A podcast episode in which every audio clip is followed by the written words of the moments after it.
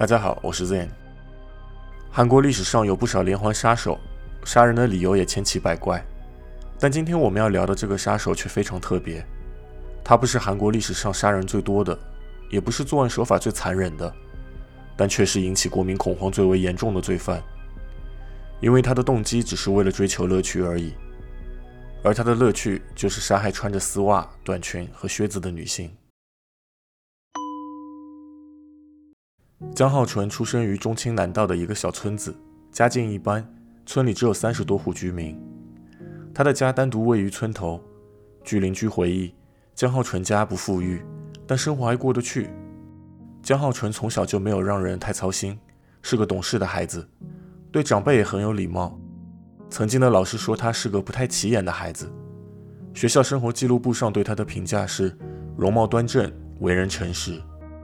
高中毕业以后，姜浩纯进入韩国陆军服兵役，在服役期间曾因为偷牛而被抓获，这是他的第一次犯案记录。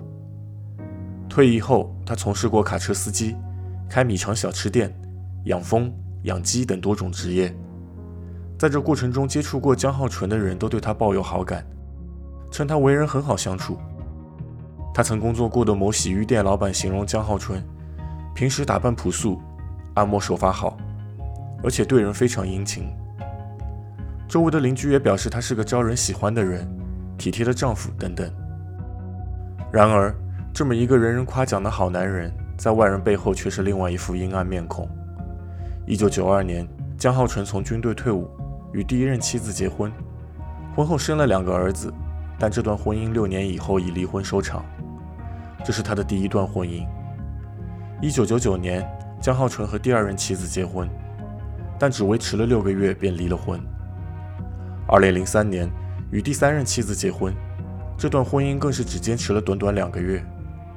据江浩纯的这三任前妻不约而同的陈述，江浩纯具有强烈的暴力倾向，经常无故殴打家人。在江浩纯第三次离婚后，很快他又找到了第四任妻子。第四任妻子和他一起生活了三年左右，不幸于二零零五年因火灾而死亡。二零零八年十二月，首尔南部的京畿道一名二十岁的女大学生突然失踪。韩国警方经过排查，认定这是一起绑架奸杀案，并从多条线索找到三十八岁的嫌疑人姜浩纯。没想到的是，在严审过后，警方震惊了。姜浩纯承认，自从二零零六年底以来，陆续杀害了七名女子。七位女性死者分别是 KTV 服务员四十五岁的裴某、三十七岁的朴某、三十七岁的金某。家庭主妇同为四十七岁的金某和阿某，公司职员五十二岁的朴某，女大学生二十岁的严某，这与警方此前登记的失踪人口记录完全符合。从二零零六年十二月至二零零八年十一月之间，这几名女子陆续失踪，最后的受害者就是在公交车站消失的大学生严某。据姜浩纯交代，他的作案手法只有两种，第一种。在 KTV 诱骗女服务员外出，发生性关系后杀害。第二种，在巴士站诱骗受害人上车，开到无人处后侵犯，然后将受害人殴打后用丝袜勒死，再埋尸自己居所十里外的荒田。警方随后在姜浩纯指认的埋尸地点发现了四具疑似受害人的尸体，尸体的衣服全部被剥开，脖子上还缠着丝袜。至于杀人动机，江浩纯告诉警方，是因为2005年因火灾失去妻子，让他深受打击，此后一见女人就想杀掉。然而，对于这一解释，警方非常怀疑，因为他妻子的死亡很不正常。2005年10月，江浩纯的岳母家突然着火，睡在卧室里的妻子和岳母被烧死，在另一个房间的江浩纯和儿子则幸免遇难。当时曾在现场的消防员说，如果着火，刚开始谁都会为了活命而先逃离现场，等到外面后又会想方法救出里面的家人。但这个男人并没有采取任何行动，因此当时觉得很奇怪。而在此前，江浩纯刚刚为妻子买了人寿保险，他以妻子为被保险人，并在条款中加上即使发生火灾也能得到保险金的条件。更奇怪的是，早在1999年和2000年。姜浩纯经营的小吃店和运输卡车也发生过不明原因的火灾。姜浩纯当时拿到了六千四百万韩元的保险金。基于这些讯息，警方当时认为这场火灾是一起骗取保险金的杀人案，并进行了六个月的调查。但由于没有找到实质性的证据，最后还是不了了之。等妻子意外死亡的调查结束后，江浩纯得到了四点八亿韩元的赔偿。拿到这笔巨款后，他买了一个价值二点二亿韩元的店铺以及一辆高档轿车。直到二零零八年十二月被捕后，韩国警方重新调查起这起事件，最终在二零零九年公布了调查结果，指这起火灾不是意外，而是江浩纯故意骗保杀人的案件。至此，江浩纯被证实一共谋杀了九人。身边的熟人对他连环杀害女性都表示难以置信。韩国警方承认，与韩国之前发现的多个连环杀手不同，江浩纯人前人后截然相反，是人格完全分裂的人。犯罪学专家表示，大部分连环杀手都是无法适应社会的被孤立者，往往生活贫困、性压抑或者性格孤僻，杀人只是为了报复社会。而江浩纯则是韩国有记录以来第一个为了追求乐趣而杀人的连环杀手。更为可怕的是，江浩纯极其冷静的病态人格。负责调查杀人案的调查官表示，从江浩纯的犯罪行为中看不到任何愤怒、激动等情绪，没有感情起伏，只有冷静地享受杀人的过程。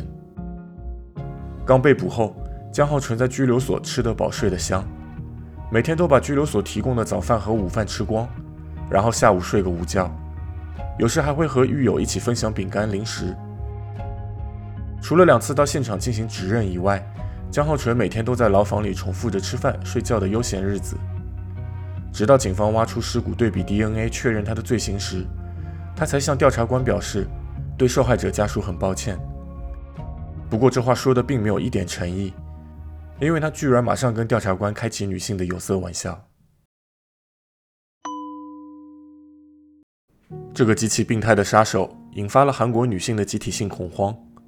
据韩国媒体当时报道，很多女性吓得不敢穿丝袜、靴子和裙子，因为警方公布的调查是凶手对这类衣着十分着迷，并且都是用丝袜勒死受害者。